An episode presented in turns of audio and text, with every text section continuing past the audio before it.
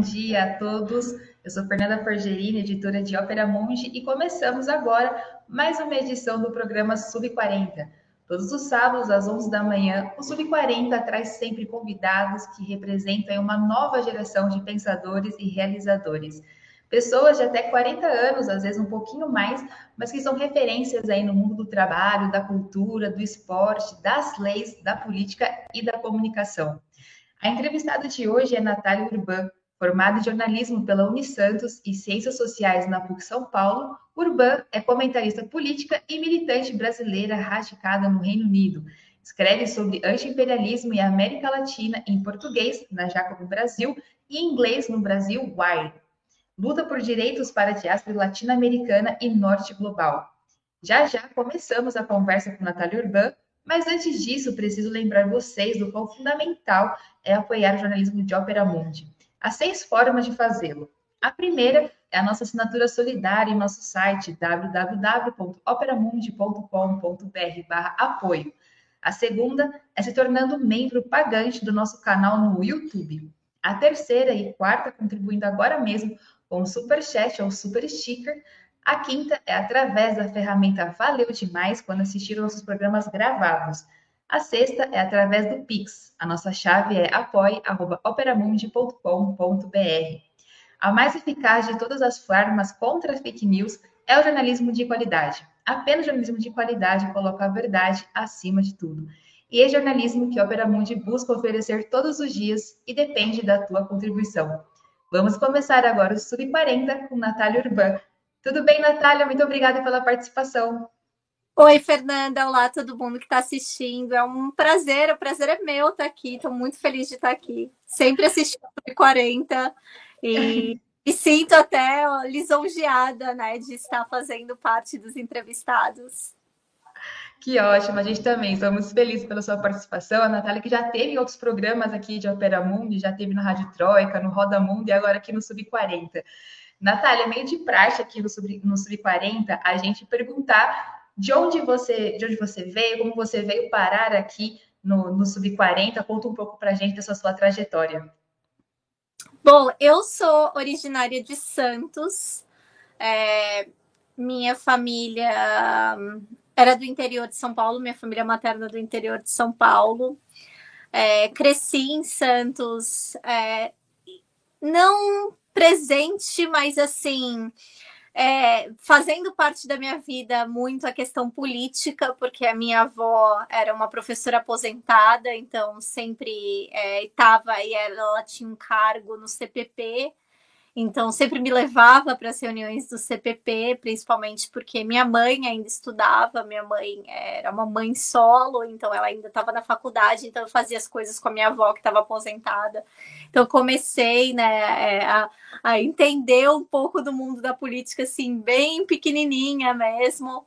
E depois, mais tarde, é, com meu padrasto, que era trabalhava num banco, então era sindicato dos bancários.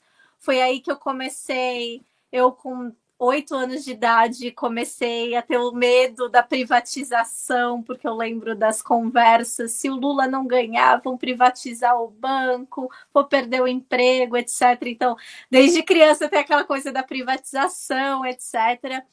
E aí, quando eu estava na minha adolescência, eu mudei para Paraíba, fui morar em João Pessoa. Sou assim eternamente grata. Um beijo para todo mundo de João Pessoa que estiver assistindo, assim, cidade do coração, assim mesmo. É, e lá que eu tive assim a minha primeira, assim, o meu primeiro contato, né, com o marxismo, com, né, com teoria mesmo política, com um professor de história que eu tive né, na, na, na escola ainda, no ensino médio, que fazia né, um link principalmente é, da, das revoltas populares do Nordeste com o marxismo, com o que estava acontecendo na Europa, etc. Então foi aí que eu comecei a querer me envolver, etc. E eu lembro que na época também, é, morando na Paraíba, eu é, me envolvi assim bastante em querer saber sobre a população indígena local, sobre os problemas que eles enfrentavam, é, demandas de demarcação de terra, etc. E aí eu lembro que enquanto os meus colegas, né, de faculdade, de, de escola, né, estavam falando, ai, o que, você vai fazer pro vestibular, né, porque ainda tinha vestibular, assim, né, então assim, o que, você vai fazer no vestibular? E todo mundo, ah, eu vou fazer direito, ah, eu vou prestar para medicina, ah, eu vou prestar para engenharia. E você, Natália? Ah, eu quero ciências sociais, antropologia, história, ciência política. Aí ficava todo mundo, mas você não você vai passar fome fazendo isso. Você não, mas é importante, as pessoas precisam pensar, nem tudo é sobre dinheiro e etc. E aí ficava aquela coisa assim, essa menina, eu lembro que até outros professores falavam, falavam assim, você vai se arrepender disso quando você for mais velha, não fale isso, né? Faça uma coisa, mas também tenha, né? Ou então faça, mas presta um concurso, né? Tinha toda aquela coisa. Eu falei, não, não vou fazer isso. E aí eu comecei, na verdade, eu estudei na, na, na UFPB, eu fiz é, um período na não, fiz um ano na UFPB, no campus de Rio Tinto, que era um campus que tinha sido recém-inaugurado pelo governo Lula, inclusive tinha placa lá no campus, que tinha sido né, inaugurado por ele, quando ele começou a inaugurar é, é, centros universitários fora né, de, de capitais do, do Nordeste, das universidades federais. Estudei um ano de antropologia e cultura indígena na UFPB. E aí eu tive, né, minha mãe fa acabou falecendo nesse período e eu acabei indo para São Paulo morar com a família da minha mãe. E aí que eu fui estudar ciências sociais na PUC. E eu sou grata, porque até então eu falava, não, é antropologia, antropologia, antropologia. Aí chegou lá, falei, nossa, ciência política é legal. Nossa, isso aqui é bom. Aí eu ainda tive, assim, sorte que eu tive um professor, assim, que ficou, assim, bastante tempo comigo. É, o Pedro Fassoni Arruda, que dava uma bibliografia super assim marxista, etc, de teoria política, etc. E acabei assim me apaixonando, né, entrando assim de fato é, diferente de muitos dos meus colegas lá que estavam militando já desde faculdade, escolhendo partido, etc. Eu sempre fui aquela meio assim outsider. Eu falava, não, eu não gosto de ninguém que está aqui, eu, eu não, não, compacto com isso, é, não, não é bem assim, enfim. É, e aí, estudando realmente, assim, é, é, eu lembro que eu estava tendo uma conversa de não saber o que, que eu ia fazer da minha vida, porque eu falei, não quero carreira acadêmica, não quero ficar presa em academia, eu quero fazer alguma coisa, tipo, ação, sabe? E eu lembro que eu estava conversando com uma prima minha que falou, falou assim, Natália, você o que, que você mais gosta de nas ciências sociais? Eu, ah, eu gosto do trabalho de campo. Eu gosto de conversar com pessoas. Eu falei assim, por que você não faz jornalismo? E aí eu fui para o jornalismo Inicialmente eu não queria jornalismo político, assim, tinha sido um, um, um pedido assim da, da, minha avó. Assim, não, não, vai, não mexe com isso, isso vai te estressar. Faça uma coisa, porque a sua faculdade você só falava de coisa horrível, sabe? De, de, de, de eu, você chegava aqui, eu falava, o que, que você está fazendo, Natália? Ah, não, eu estou lendo da população marginalizada, da população aterrorizada, etc e o que, que pode fazer em relação a isso, demandas populares. E ela falou assim: por que você não vai fazer uma coisa, sei lá, faça jornalismo cultural, vai fazer, sei lá, né? Vai trabalhar em uma revista, tipo, revista feminina, alguma coisa assim. Falei, não é bem o que eu quero. E aí eu acabei, inclusive, meu primeiro estágio foi em jornalismo musical, mas eu fazia o estágio, né, numa publicação alternativa de punk hardcore que obviamente, né, muitas das bandas eram extremamente politizadas, muito do que a gente falava era extremamente politizado. E aí eu comecei no jornalismo, etc. E aí, quando chegou aquela fase, precisa fazer um estágio assim decente, remunerado. E aí eu fui trabalhar no jornal diário. E aí, quando a gente foi aprovado, né? Teve uma, um grupo de, de, de estudantes que foi aprovado, eles foram fazer a peneira e fizeram uma entrevista, assim, Tipo, me fala de você, o que, que você gosta, o que, que você faz, quais são os seus hobbies. Aí eu comecei a falar de mim. Você vai ficar no jornal diário, você vai ficar com política. Eu. Queria, o caminho queria. abriu já. Moisés abriu não, o mar vermelho. Não queria mais. E aí, justamente, é, é, eu sou muito grata a esse, essa experiência, porque assim eu tinha a oportunidade de falar com os leitores e entender justamente assim pessoas que me ligavam para falar tá desbarrancando o morro, tá minha rua aqui de casa tá totalmente alagada, não consigo ir para casa.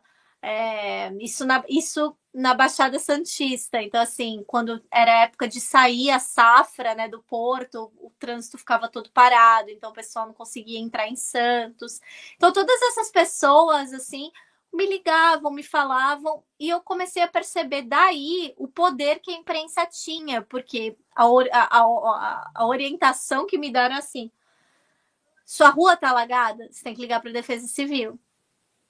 Tá desbarrancando o morro na sua casa, você vai ligar para o Corpo de Bombeiros, né? Ah, você tá com um problema com um vizinho antissocial, você vai ligar para a polícia. Então, assim, ah, tem uma árvore na, na, na, rua da sua casa que está no fio, batendo no fio elétrico, etc. Você vai ligar, né, para a prefeitura, que vai mandar alguém lá para podar. Só que as pessoas sempre falavam, falavam assim, mas não adianta, não, não, não confio no poder público, mas confiavam na mídia, confiavam no jornal. E aí, fazendo isso, eu comecei a perceber a importância justamente de, do, do trabalho do jornalista, não somente na questão da informação, mas na questão realmente né, do poder que a mídia tem para as das pessoas acreditarem que a mídia está presente no dia a dia, que a mídia está lá para resolver problemas de, de, das pessoas. Só que justamente nessa época, Fernanda, foi 2013, a época que começou, né, as jornadas de junho. E aí eu lembro que eu estava voltando, assim, do, da faculdade, porque eu fazia estágio de manhã, de tarde, de manhã de tarde, e à noite eu ia para a faculdade, estava voltando para casa. Sabe quando você está tão cansada, que está com crachá ainda, você está saindo. E eu lembro que alguém viu, falou, ela é da imprensa, ela é comunista e etc. E, e assim, eram umas senhoras, elas começaram a me perseguir assim na rua. Eu falei, meu Deus, isso isso não vai, nada de bom vai vir disso aí. Eu já sabia que nada de bom viria daquilo por, né, ver quem estava participando, né, dos protestos, mas eu falo assim, tem algo, né, tem, tem um espectro rondando, né, o Brasil e não é o espectro do comunismo. E aí eu falo assim, e aí nessa mesma época eu é, tava com um, um um parceiro que também estava infeliz com os rumos que o Brasil estava indo, etc. E ele falou, falou assim, ai, olha, é, a gente estava com um casamento marcado. Ele falou assim, olha, você não, não, não quer ir para fora? Eu já morei fora, tipo, talvez, né, a gente passe um tempo fora e volte. Aquela coisa de imigrante, exemplo, vamos juntar um dinheiro, enfim né? Você de repente faz uma especialização, alguma coisa. E eu falei, falei ah, não, né? Eu tenho né, minha avó aqui, etc. Minha avó morreu. Aí nisso que minha avó morreu, eu falei assim, não, eu não, não quero, assim, o Brasil para mim me lembrava de todas essas perdas. Foi aquele momento que bateu, eu falei, não tem mais nada, nem ninguém que me segure aqui no país. Falei assim, bom, eu vou para fora, é, vou ver o que eu consigo fazer de fora, né, e tal. E aí tudo acontecendo no Brasil e eu aqui. E aí olhando aqui também, eu falo assim, eu morei, mudei para o Reino Unido na mesma época que começou a campanha para o Brexit. Eu falei assim, que inferno, que inferno. O que, que está acontecendo? Por que eu? Por quê? Mas aí eu parei. Eu lembro que logo que eu mudei, assim, eu dividi a casa e tal, aquela coisa assim, tipo, imigrante, acabou de chegar, sem dinheiro, sem conhecer nada. Eu lembro que eu estava, assim, sentada, né, na, na no, no, no, meio de malas ainda e tal. Eu olhei para o meu ex-parceiro e falei assim: olha, eu vou estudar, eu vou entender tudo de política desse país e um dia você vai ver que eu vou estar aqui na mídia criticando o país deles, daqui. Aí ele falou: ah, tá bom, Natália, vai lá, né? Pô, legal, vai lá, vai na BBC, etc. Fazer isso. Eu falei assim: não, eu não vou na BBC. É, mas eu falei assim: já tinha consciência que a BBC era ruim desde então. E aí, é, passei um ano né, na, na, em Londres. Detestei Londres, é uma cidade assim extremamente hostil, a quem não é milionário, essencialmente, não é nenhuma questão hostil imigrante, mas essencialmente a, a, a hostil, a, a, a, imigrante, que ainda mais imigrante da classe trabalhadora. E aí, nesse meio tempo, eu conheci, eu trabalhava é, em um salão de beleza, eu era recepcionista, e eu era a única imigrante, por incrível que pareça, em Londres, isso é muito difícil, que trabalhava no salão.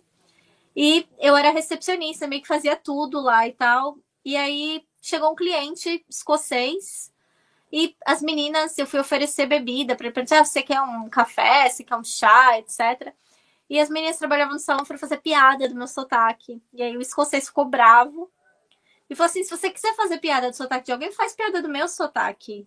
Eu também tenho sotaque. Ela é melhor. Vocês falam outro idioma? Aí as minhas cats, assim, assim, porque ela, pelo menos, ela fala mais de um idioma. não sei quantos ela fala, mas ela fala mais de um idioma. E, ó, e sabe do que mais? Ela que vai me atender. Eu, mas, senhor, eu não sou cabeleireira. Ele disse, não, mas eu só vou raspar o cabelo, você me atende, não sei o quê. E o dono do salão, assim, olhando, ele olhou assim pro dono do salão e disse, não, ela que vai me atender. O dono do salão, tá bom. E aí eu, né, tentando, né, e tal, atender ele, sendo que eu não sou cabeleireira. E aí ele quando terminou e tal, o, o, o, o corte do cabelo dele lá, raspar, eu só passei a máquina, assim, de qualquer jeito. É, ele falou que tava bom, etc. Ele me deu 50 libras e falou assim: falou, olha, é, o meu país agora, Escócia, a gente está passando por um momento de referendo. A gente quer se livrar da Inglaterra. A gente quer ser um país independente, a gente é um país jovem, a gente tipo, é um país velho e a gente precisa de jovens como você para rejuvenescer nosso país. A gente precisa de mão de obra. É, eu odeio ter que vir para Londres trabalhar, ia ser muito bom ter pessoas como você indo para a Escócia, né, e construindo alguma coisa no nosso país. E aí cheguei em casa, né, contei essa história pro meu ex-parceiro, meu ex-parceiro também estava de saco cheio de Londres. A gente olhou e falou assim: vamos mandar os currículos para a Escócia para ver o que acontece. Ele mandou, ele mandou o currículo dele. Ele mandou três currículos, os três lugares chamaram ele para entrevista. Aí ele falou assim: acho que a gente tem que ir para a Escócia. Aí a gente, Sim. um mês depois, a gente tava com uma van vindo, né, para a Escócia. E hum. chegando aqui na Escócia, eu cheguei logo depois do referendo que tinha dado, né, para eles continuarem no Reino Unido, etc. E eu lembro que eu estava na minha casa, no meu apartamento em Glasgow. Foi o primeiro lugar que eu cheguei. E aí foram bater na minha porta, era justamente o Partido Nacional da Escócia, falando: olha, a gente não conseguiu dessa vez, mas a gente vai conseguir, etc. E começaram a conversar assim comigo. E eles queriam me ouvir. Isso que eu achei assim mais legal, mais interessante. Eu falei assim, nossa, essas pessoas querem me ouvir, um imigrante, que diferente uhum. do que está acontecendo na Inglaterra, né?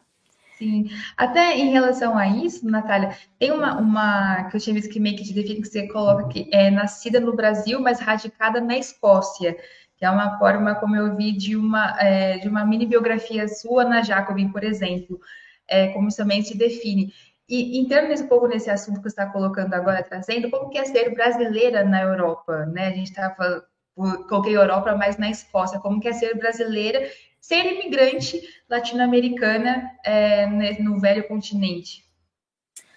Olha, é, não é fácil. É, você tem que lidar com Bom, primeiramente você está lidando, né, com muitas coisas, né? Primeiramente com a síndrome de Ulisses, né, que é a depressão de sair da sua casa, de tudo que você conhece.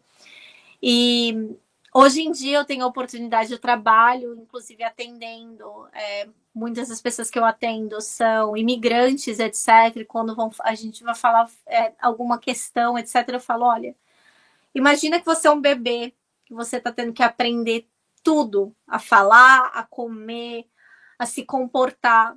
Só que você está fazendo isso como um adulto, sem a proteção do seu pai, da sua mãe, do seu lado. Então é, é, basicamente esse sentimento de você ter que aprender a lidar, é, aprender a, a, fazer tudo de novo, sendo que você já é uma pessoa formada, né? Você já é uma a sua, né, um indivíduo e você tem que adaptar a sua personalidade a esse novo meio. Então assim, não é fácil. Você vai encontrar pessoas ignorantes, você vai encontrar muitas barreiras sejam elas sociais, sejam elas institucionais, sejam elas profissionais, porque eu não posso dizer, não posso falar é, por outros países, mas, por exemplo, no Reino Unido, se você tem 50 mil experiências de trabalho maravilhosas em qualquer lugar que não seja o Reino Unido, elas são invalidadas. Então, você tem que reconstruir a sua pessoa, né, a sua carreira, etc., do zero.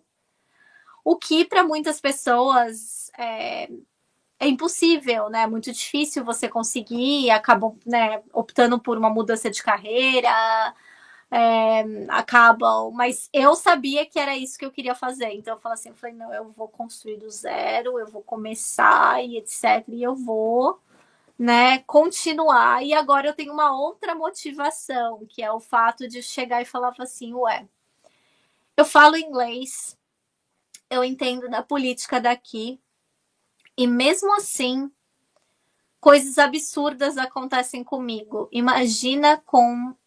E eu sou documentada. Imagina com aquele imigrante latino que não fala inglês, que não entende de leis daqui e que não é documentado.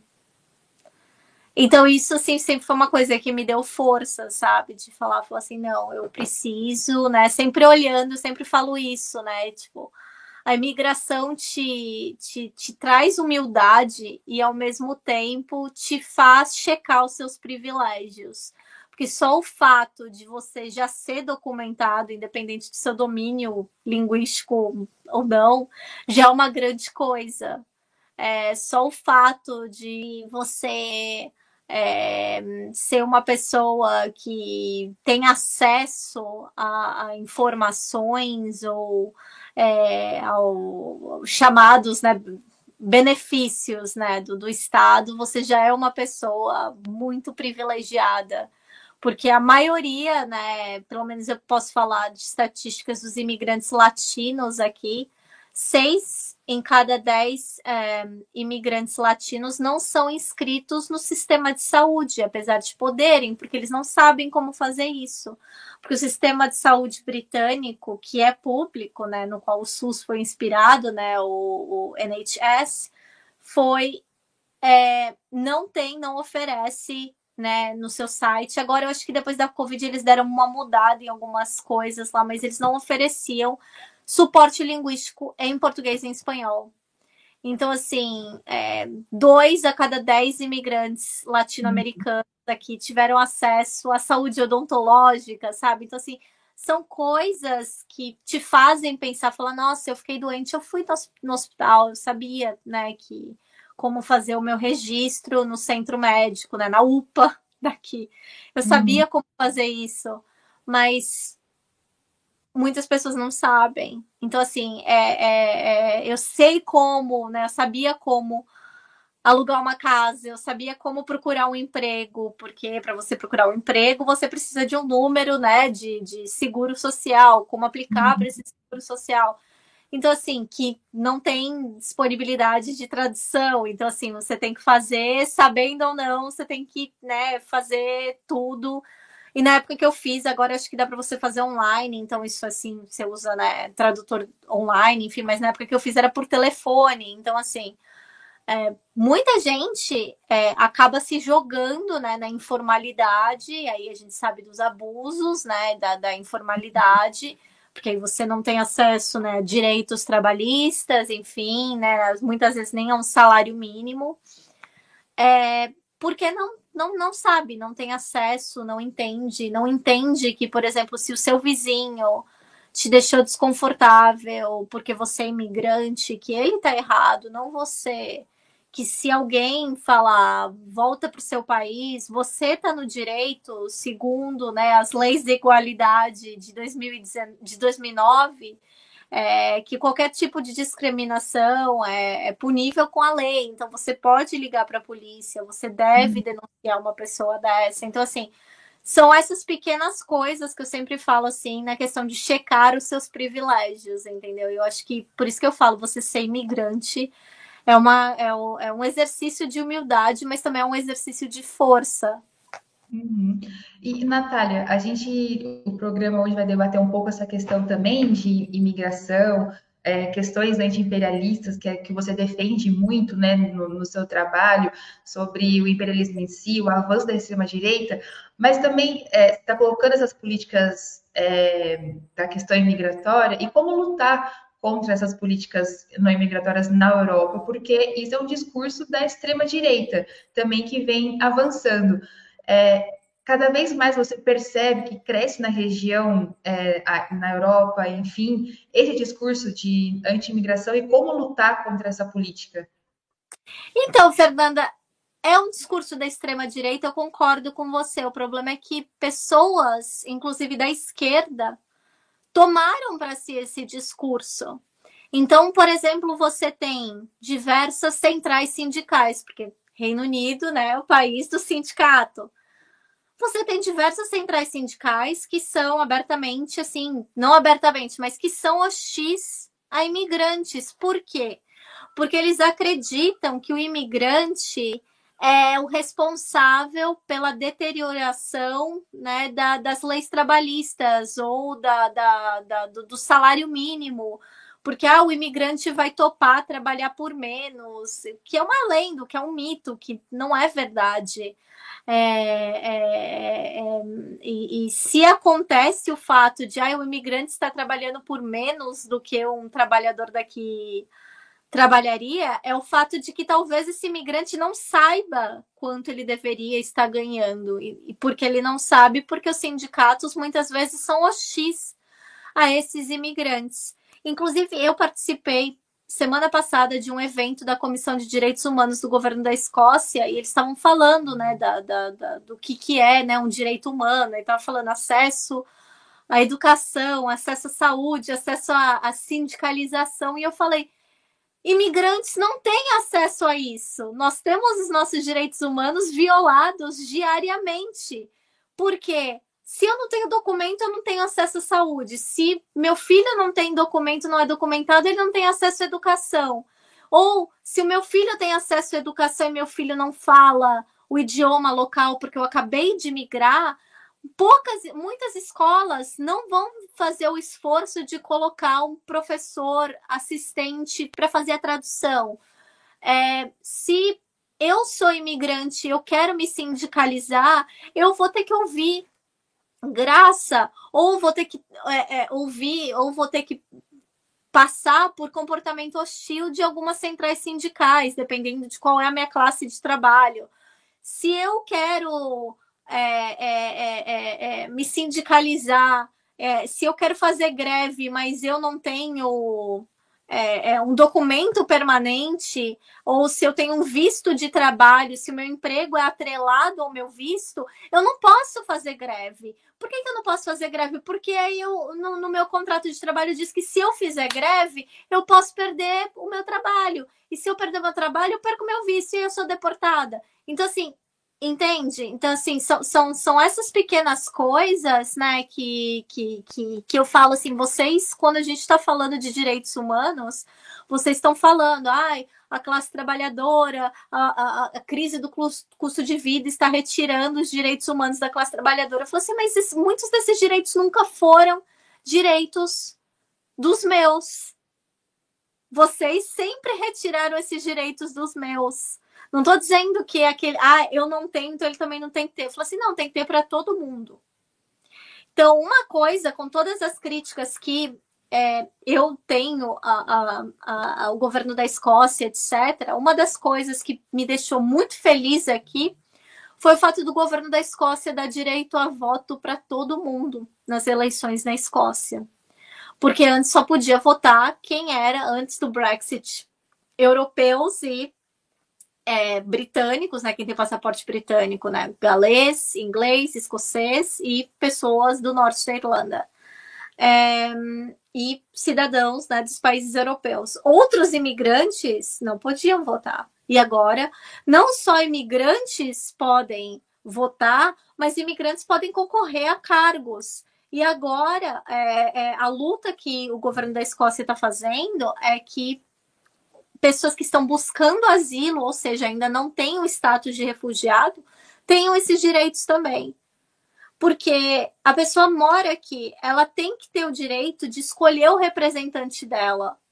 É, e ela tem que. É, é o mínimo. E tudo né, que, que nós tivemos hoje em dia aqui na Europa, de muitas vezes o avanço da extrema-direita ter sido barrado, eu estou dizendo a extrema-direita institucional, de assumir um cargo, etc., muitas das vezes isso aconteceu graças a populações de minorias étnicas ou populações imigrantes que falaram: não, não, não, não vou votar nesses malucos aí, não, porque esses malucos é o que querem deportar a gente, é o que estão falando que a gente é terrorista, que a gente é ladrão, que é, a gente não merece direito, então não vamos votar nesses aí, não. Então, assim, tiveram exemplos na, na, na Holanda, tiveram exemplos na Alemanha, tiveram exemplos na Bélgica de partidos de extrema direita que perderam regiões chaves é, é, em eleições por conta justamente de mobilizações de minorias étnicas e de imigrantes.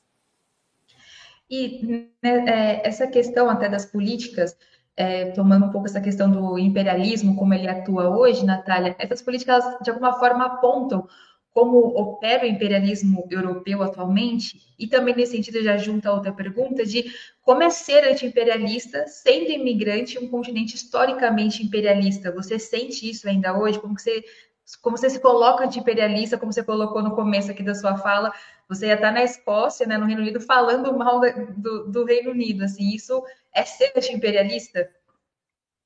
Não é só uma questão, eu acho que é mais do que isso. É, é por exemplo, eu, junto com é, o John McVoy e o Daniel Hunt, nós fizemos uma série para o Brazil Wire, que foi traduzida e publicada na revista Fórum, sobre como é, os conservadores britânicos tiveram um papel essencial na ascensão do Jair Bolsonaro e de outras extremas direitas pela América Latina, inclusive o papel deles no golpe da Bolívia, é, o papel deles na manutenção de todos os horrores na Colômbia, enfim. E, obviamente, né, na Argentina. é, e fazendo isso e falando sobre isso publicamente é importante porque eu aqui eu tô dando uma cara para as pessoas do Brasil para falar então o seu governo aqui está cometendo um crime contra o meu povo por conta de ações motivadas é, por sentimentos antiquados neocoloniais e por ganância capitalista, 700 mil brasileiros morreram de Covid. Porque vocês permitiram, porque vocês votaram ou vocês não fizeram uma campanha boa o suficiente, porque obviamente quem normalmente me escuta que é a esquerda, para ter uma esquerda combativa e não deixar que esse tipo de política externa continue a acontecer. Então vocês têm que fazer, a gente precisa, eu estou aqui, eu me incluo nisso, a gente precisa organizar um movimento conciso, um movimento forte para não deixar isso mais acontecer. Porque os crimes que os conservadores cometem aqui, vocês falam, vocês apontam, mas vocês não estão apontando para os crimes que o governo britânico está cometendo por de diversas maneiras no exterior. E vocês deveriam, porque isso também cai no de vocês, porque também é culpa de vocês que deixaram que os conservadores estejam no poder há mais de 10 anos. Então, austeridade dói, pessoas estão morrendo de fome aqui, real isso. 90 mil pessoas morrem todo ano por conta de pobreza no Reino Unido. No Reino Unido, que roubou o mundo todo, pessoas ainda morrem de pobreza. Ano passado, mais de 1.200 pessoas morreram por conta de desnutrição. Reino Unido, que roubou todo mundo, que colonizou todo mundo, que genocidou metade do mundo, e a sua classe trabalhadora está morrendo. Isso é duro, isso dói, isso é triste de ver? Sim, é. Deveria acontecer? Não deveria.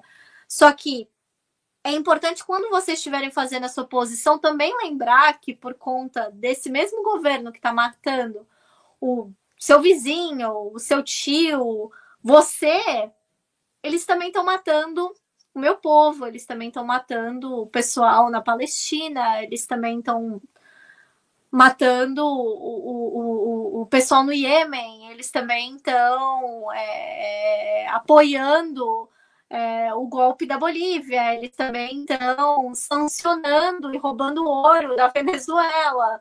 Então, assim, por conta do seu governo, a Venezuela não tem acesso a ativos muito importantes que eles precisam para manter o povo do país vivo. Eles não conseguem por conta do seu governo. Por conta do seu governo, eu tive, não só por conta do seu governo, mas a sua culpa também está lá, nós tivemos o Bolsonaro. E aí muitas vezes as pessoas assim, ah, mas o Bolsonaro afeta todo mundo porque ele estava destruindo a Amazônia. Eu falo assim, sim, o Bolsonaro. É, mas antes de destruir a Amazônia, o que há, o impacto do, do, do clima, etc. Eu falo assim, não, não, não vou discutir isso. Mas antes de destruir a Amazônia, antes de permitir a destruição da Amazônia, Amazônia tem gente que mora na Amazônia. Não, não, então, assim, antes de fazer isso, ali tá né, tem todo um plano em ação para o genocídio de diversas populações indígenas, para a destruição e o êxodo de diversas populações ribeirinhas. É, é, é, claro, o, o clima importa, a crise climática importa, importa, mas antes de você sentir esse efeito, ele já matou muita gente lá. Então, assim, a gente está falando do agora, eu não estou falando ah, daqui 10 anos, por isso a importância, a Amazônia queimou, etc. Não é isso, eu estou falando de pessoas, seres humanos, indivíduos que foram mortos por conta de políticas que chegaram ao poder por diversos fatores, mas um dos seus fatores foi o seu governo indo lá ter reunião com ele antes mesmo dele ser candidato e falando que estava apoiando ele. Então, assim, pense muito antes, quando você estiver fazendo a sua militância, quando você estiver gritando lá para os conservadores, para os Tories saírem fora, porque criança está morrendo de fome, é, porque o custo de vida está muito alto, lembre-se que também de gritar que Bolsonaro foi para o poder por causa deles, que a extrema-direita na Colômbia se manteve no poder por conta do governo britânico, é, que é, é, o governo britânico mantém uma colônia na América do Sul e acha que é, é deles, o direito deles, né, manter e que as Malvinas são as Falklands e que todo mundo que está lá quer ser britânico, sendo que as pessoas que estão lá são britânicas de fato, porque elas nasceram aqui. Elas não nasceram. Elas foram colocadas lá, o governo paga uma mesadinha para. Mesadinha, não, o governo paga tudo para as pessoas ficarem lá, porque não tem nada lá. E para elas se isolarem, só para dizer, não, a gente tem gente lá, é o, é o nosso território. Então, assim. Ah, mas uhum. por que, que eles estão? Mas eles estão gastando uma fortuna, etc. Assim, porque é uma questão estratégica, porque é uma questão colonial, porque é uma questão do Reino Unido ser o império onde o sol nunca se põe. Uhum. Então. Natália, eh, você acha que essa é a forma atualmente como o imperialismo age na América Latina? por meio da política, como você, você colocou um pouco antes do governo ganhar, já teve reuniões ali, por exemplo, colocando como o governo Bolsonaro, já antes dele ser governo, já teve reuniões. Essa é uma forma como o imperialismo ainda age na América Latina? Mas eu acho que a questão, Fernanda, mais do que isso, é assim: aí você vai pegar por quê, por que, que esses governos, principalmente o governo conservador aqui, tem interesse nisso? É porque eles estão preocupados com o bolivarianismo, com a pátria grande, com a Ursal. Não, a preocupação deles é justamente que as empresas multinacionais, no caso as empresas britânicas, continuem poder explorar os recursos do Brasil, a mão de obra, é, o território brasileiro indiscriminadamente, para que eles continuem podendo fazer isso sem ter alguém que chegue e fale: opa, não, você vai pagar imposto, você quer ter a sua fábrica, então, então você tem que pagar imposto, nossas leis trabalhistas são tal, tal, tal, tal, e ó, então, você não pode ter uma mineradora fazendo isso, isso, isso, porque a sua mineradora ela tá não só poluindo um rio, mas ela esse rio passa por um território indígena, então você não pode ter a sua operação de mineração lá. E aí você fala, ah, mas é, é, é, tudo pelas empresas, é, o, é, eles, né, tem essa questão nacionalista.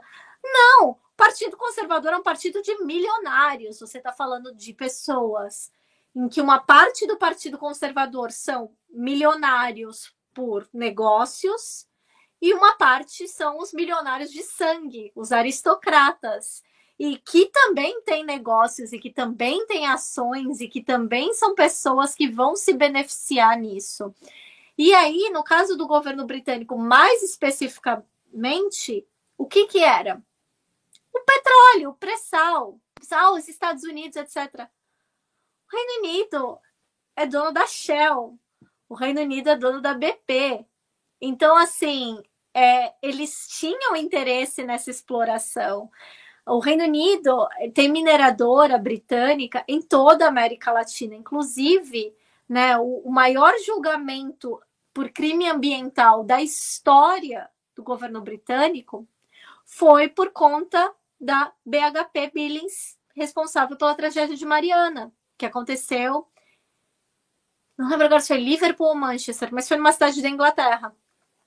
Porque justamente né, uma empresa australiana britânica que cometeu um crime ambiental que destruiu uma cidade, que destruiu, é, é, fez danos é, irrecuperáveis ao meio ambiente. E que mais precisamente, né, também a gente precisa sempre lembrar disso, destruiu diversas populações indígenas, né, que não tem mais como é, é, continuar nas suas, é, é, nos seus territórios da maneira como eles continuavam, porque a terra é tóxica, porque o rio está envenenado, porque eles não podem plantar, porque eles não podem pescar, porque eles não podem beber água, por conta justamente dessas coisas, entendeu? Então, assim, isso já acontece, o Reino Unido tem essa história e eu não vou nem entrar na questão muito, muito colonial, não vou nem entrar na questão é, é, é, veias abertas da América Latina, mas eu vou falar da Operação Condor para cá, o Reino Unido estava lá, batendo palma para os Estados Unidos. Os Estados Unidos estavam fazendo abertamente essas mudanças de regime, mas atrás dos Estados Unidos estava o Reino Unido, que tem aquela diplomacia que eu gosto de falar, diplomacia 007 com diplomatas muito simpáticos, muito charmosos, que vão justamente, eles podem não chegar e falar, oh, a gente vai mandar um exército e, meu, vai dar. Não, eles chegam, fala suave, fala, não, vamos aqui conversar, empresariado, vamos fazer isso, vamos fazer aquilo, vocês vão ganhar muito mais dinheiro se vocês fizerem isso, ó, dessa maneira aqui vamos lá para Londres, a gente conversa. E foi assim.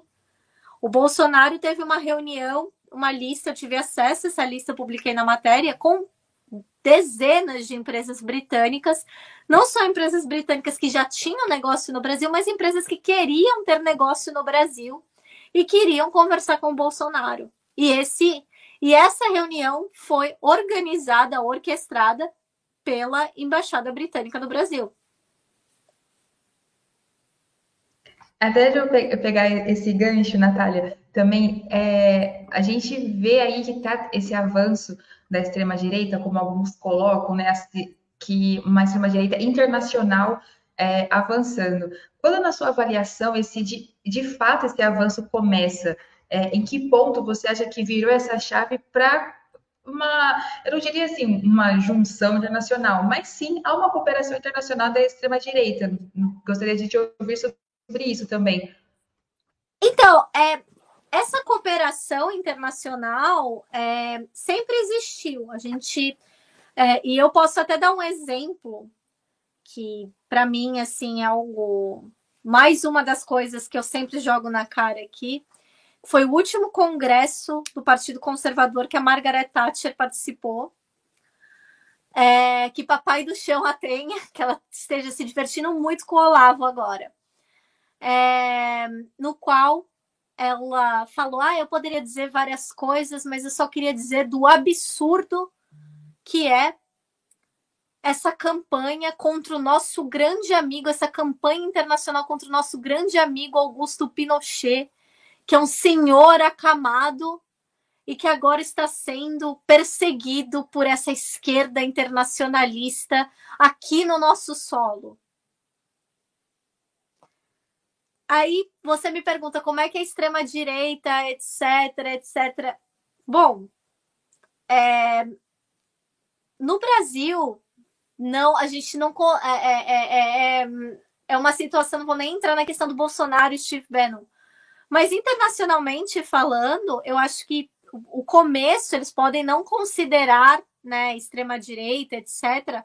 Mas o começo para mim foi justamente a introdução desse ultra neoliberalismo que na América Latina tomou proporções abertamente fascistas, embora aqui no Reino Unido, se você conversar com algum sobrevivente é, é, é, dos massacres sindicais promovidos pela Margaret Thatcher, eles vão falar que também foi, foi justamente era Thatcher, era Reagan, é, que estavam lá. É, é, um caso que eu acho assim muito interessante é que a Margaret Thatcher ela se ela estava tão incomodada com a revolução sandinista que ela se que ela ameaçou dar uma entrevista, ela deu uma entrevista, ameaçou proibir, criminalizar o uso da palavra sandinista, que ela não queria mais os jornalistas publicando o que estava acontecendo na Nicarágua, né? Porque falando, né, do, do,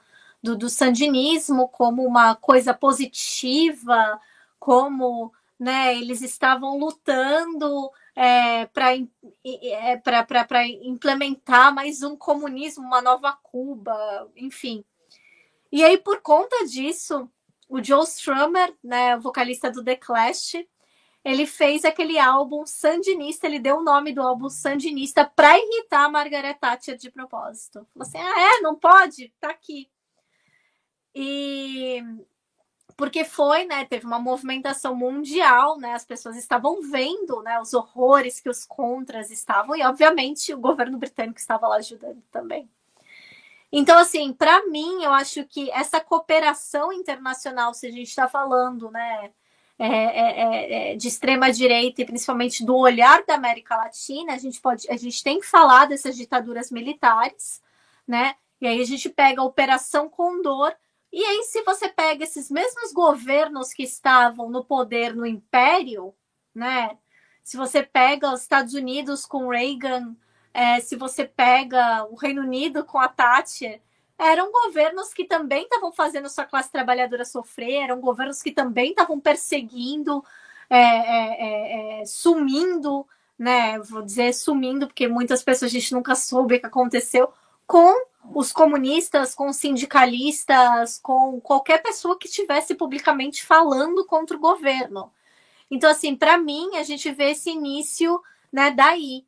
E aí depois a gente consegue, obviamente, né, mapear a questão né, da Cambridge Analytica, que inclusive a primeira reunião que a Cambridge Analytica teve no Brasil foi na embaixada, foi no consulado britânico em São Paulo. Foi organizada pelo, pelo funcionários do consulado quando eu e meu colega, por conta das leis de liberdade de informação, nós pedimos as minutas dessa reunião, mesmo que tivesse censurada, etc., eles responderam: nós admitimos que essas reuniões aconteceram, mas nós não temos registro disso, o que é uma brecha, porque tudo tem que ter registro no, no consulado. Então, eles já sabiam que o que eles estavam fazendo estava errado. Então, a gente. E, e, e, e todas né, essas informações que nós tivemos da, da, da chegada da Cambridge Analytica no, na América Latina foram assim avassaladoras, porque eles foram de propósito buscar pessoas da extrema direita para fazer né, essas pontes com a Cambridge Analytica. Eles procuraram e quem procurou essas pessoas foi o Roger Noriega, que foi é, que trabalhou no, no, governo na administração Bush no Southcom, né, no, no comando da, da, da, do hemisfério sul. E hoje em dia o Roger Noriega não trabalha mais no governo estadunidense, mas ele faz parte como articulista político internacional do Foro de Madrid, que é tipo o Foro de São Paulo do mundo invertido, enquanto o Foro de São Paulo está aí para agregar, para unir, para né, lutar por soberania, para lutar por dignidade para a classe trabalhadora latino-americana. O único, a única coisa que o Foro de Madrid tem como alvo, né, como, como objetivo, é barrar a expansão do comunismo em países ibero, é, latino-americanos. Só é, a Cambridge Analytica, que a Natália comentou, foi uma empresa, né, Natália, que ela é uma consultoria política britânica que ficou, ganhou destaque, a gente pode falar assim, em 2013, quando teve um escândalo de dados do Facebook, né, junto com a Cambridge, então ficou muito, ficou muito em alta naquela época, e como a Natália colocou aqui, a forma como ela chegou no, no Brasil. Natália, infelizmente está caminhando para o final do Sub-40, a conversa está boa, mas eu queria te falar também, há uma, teve uma, uma, uma, publicação sua que apontava que o partido ultradireitista espanhol Vox ele estaria se tornando um pivô é, da extrema-direita na América Latina. E nesse domingo teremos eleições na Espanha, né, após o Pedro Sánchez, primeiro-ministro da Espanha, convocar eleições, né, antecipar as eleições legislativas. E há uma possibilidade da direita extrema-direita conseguir aí ter um resultados é, positivos para eles, né? Vamos dizer assim, porque para a esquerda não seria, obviamente. É, eu gostaria que você também analisasse para a gente como seria esse cenário, essa possibilidade aí do Vox poder ter um espaço é, no governo da Espanha, mas também te ouvir como esses partidos agem aí para capitanear apoio fora da Europa. É interessante o Vox é que a maneira como eles se conectam com a com a América Latina é muito única. É a maneira do tipo graças a nós vocês têm civilidade. E o pior é que isso é algo reproduzido pelos próprios latino-americanos da extrema-direita. E você vê que essas pessoas que se acham tão, tão, tão. Porque se a pessoa fala isso pra mim, toma um tapa na cara. Assim. E eu não sou uma pessoa violenta, sou uma pessoa, mulher pequena, tenho menos de 1,60m, a pessoa fala um negócio desse pra mim, toma um tapa na cara. Agora eles. Ah, não, eles têm razão.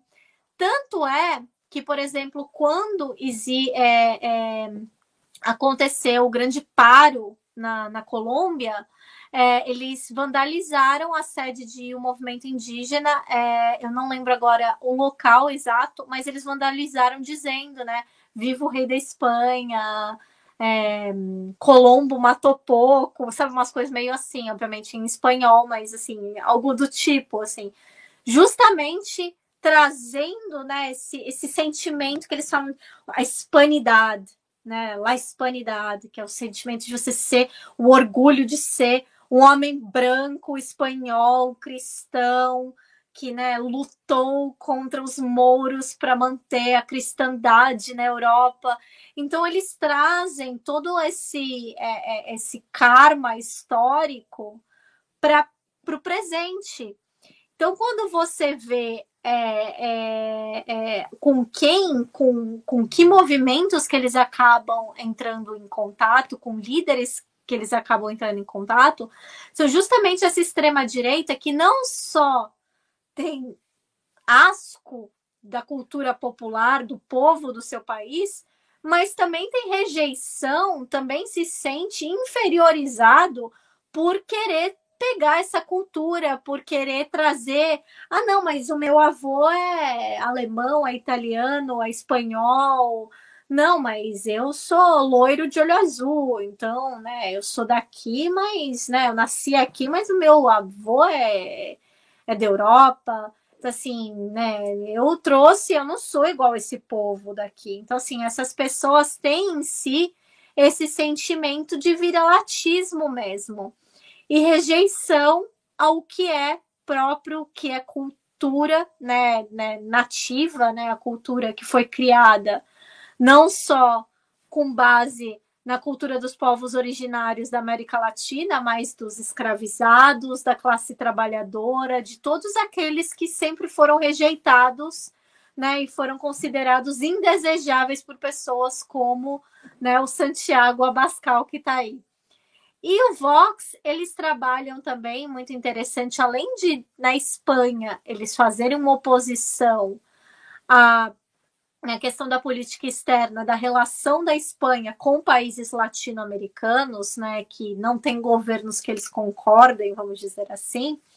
Você também vê, o Vox tem eurodeputados que no Parlamento Europeu tentam empurrar uma agenda não só anti-latino-americana, mas tentam empurrar por mais sanções, tentam empurrar por mais é, é, é, problemas diplomáticos entre a União Europeia e certos países da América Latina, como, por exemplo, a Venezuela, como, por exemplo, o Herman Tertsch, que é o líder da bancada do Vox no Europarlamento, ter indicado a ditadora boliviana Janine Enes para um prêmio de direitos humanos no Parlamento Europeu. Então, obviamente, uma eleição do Vox é, para a Espanha, o Vox já é o terceiro ou segundo, acho que eles agora já estavam como segundo maior partido é, em número também de, de, de filiados na Espanha você vê uma extrema-direita que usa o imigrante, que usa o outro como bode expiatório, que se diz antissistema, mas precisa de um bode expiatório para justamente proteger o sistema, para justamente proteger aqueles que estão levando a classe trabalhadora do homem branco, europeu, à pobreza que é justamente o sistema capitalista. Então, assim, eles não têm nenhum interesse em, em, em tirar ou de melhorar a condição de vida desse homem branco da classe trabalhadora europeia. Não, eles querem esse homem branco da classe trabalhadora europeia cada vez mais radicalizado, cada vez mais raivoso, cada vez mais preconceituoso. Porque enquanto o homem branco europeu está espancando o imigrante, colocando fogo no comércio do imigrante, é, é, hostilizando minorias étnicas, ele não está vendo justamente que quem o está explorando não é o vizinho imigrante, não é o homem da lojinha, não é o garçom do restaurante, não sou eu. É o seu patrão, é a, é a corporação que é, te aluga o seu apartamento, que coloca o, o, o preço da sua energia. É justamente aqueles que estão fazendo para você ficar bravo com o imigrante.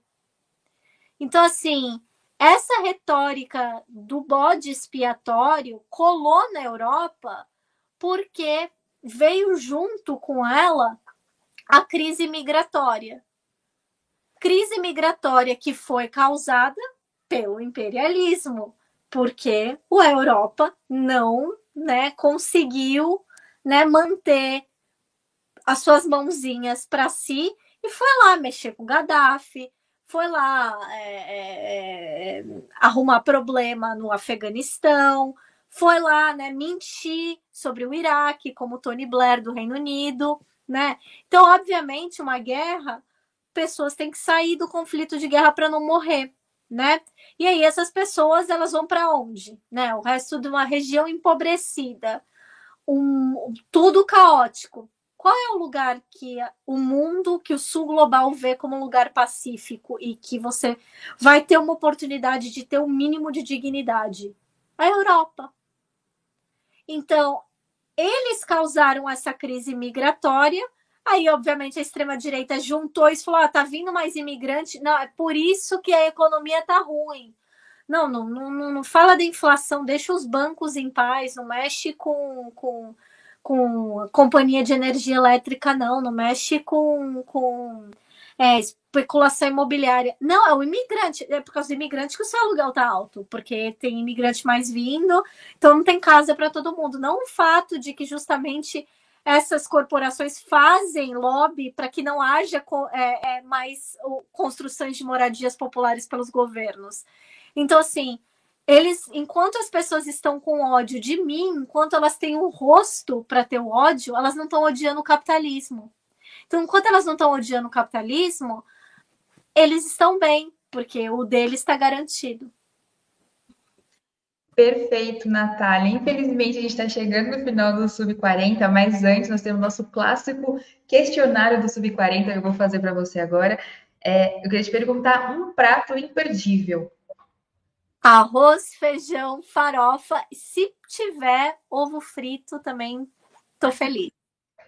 A gente até comentava aqui nos bastidores sobre, é, sobre sair do Brasil e não deixar o arroz, feijão e farofa. Não, não dá. Assim, o arroz, feijão e farofa, assim, tem que ter. Tem que ter, assim, eu como pelo menos uma vez, assim, por semana. Só não como mais porque eu não sou minha mãe, eu não sou minha avó, eu tenho medo de panela de pressão. então eu cozinho na panela normal, então assim, é aquele problema, né? Já sabe. Não, o, o, importante é ter o feijão, em vez da panela tendo feijão já, já dá uma salvada. É, cerveja, cachaça ou vinho? Cachaça sempre, se tiver rum, porque às vezes cachaça aqui é mais difícil assim achar e tal, mas sempre tem rum, então eu tô feliz. Esporte favorito? Eu gosto de rugby. Muito. Inclusive, o meu namorado, que é australiano, ele jogou rugby na, na juventude, assim, vamos dizer, na escola, na adolescência. Então eu Sim. comecei a gostar mais por causa dele. É, time de futebol? Eu não tenho nenhum time de futebol, mas eu gosto muito por questões políticas e pelas ações que eles fazem, principalmente com a, a, Palestina, com a causa palestina e com uhum. refugiados, eu gosto do Celtics daqui do, do da Escócia mesmo. Uhum. Boa. É, um livro inesquecível. Veias Abertas de América Latina, sempre Eduardo Galeano. Ótimo. Esse não tem, não tem como não ser latino e não ler esse livro. Acho que é. Exatamente a Bíblia. Eu, inclusive, eu dei esse livro de presente para o meu sogro que é australiano. Eu dei um áudio, né, um, um audiobook, né, para ele. E aí ele, eu perguntei depois, falou: ah, você gostou do livro? Ele, não, o livro é muito bom. Aí meu namorado falou, então, meu pai falou que ficou meio deprimido. Assim, assim, mas é pra deprimir mesmo. Você, o gringo deprime com raiva, isso que é bom. Sim. É, música preferida? Heroes, do David Bowie. David Bowie, Heroes, uma boa música. Me, me lembra um filme, tem um filme que é que toca essa música, que é da. Nossa, esqueci totalmente o nome do filme. Bom, é tem vários, assim, mas recentemente teve o Jojo Rabbit, né? Que ele dança no final essa música. É, eu acho que é, eu assisti esse, sim. Esse e... mesmo. Eu pensei naquele de inesquecível, alguma coisa inesquecível, da que é a galera jovem, com a Emma Watson. Que daí é. Eu toco essa música também. Ou eu estou enganada aqui, gente. Tô, pode ser que eu esteja enganada, mas acho que tem esse filme, esse, essa música também. É um filme marcante.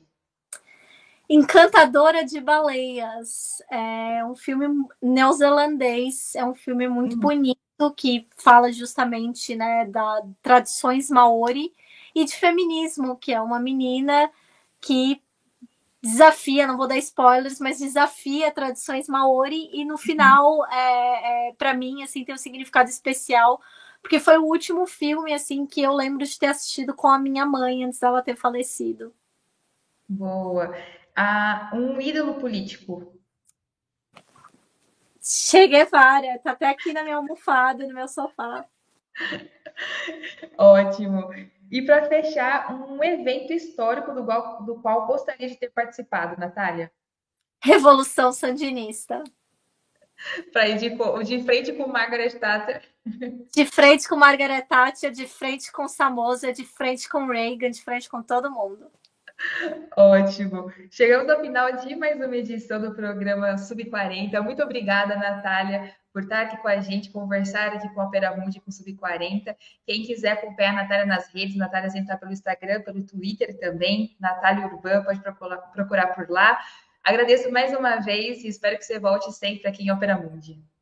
Muito obrigada, Fernanda. Muito obrigada, Opera Mundi. O prazer foi meu. Foi ótimo. Poderia ter falado aqui mais umas duas, três horas.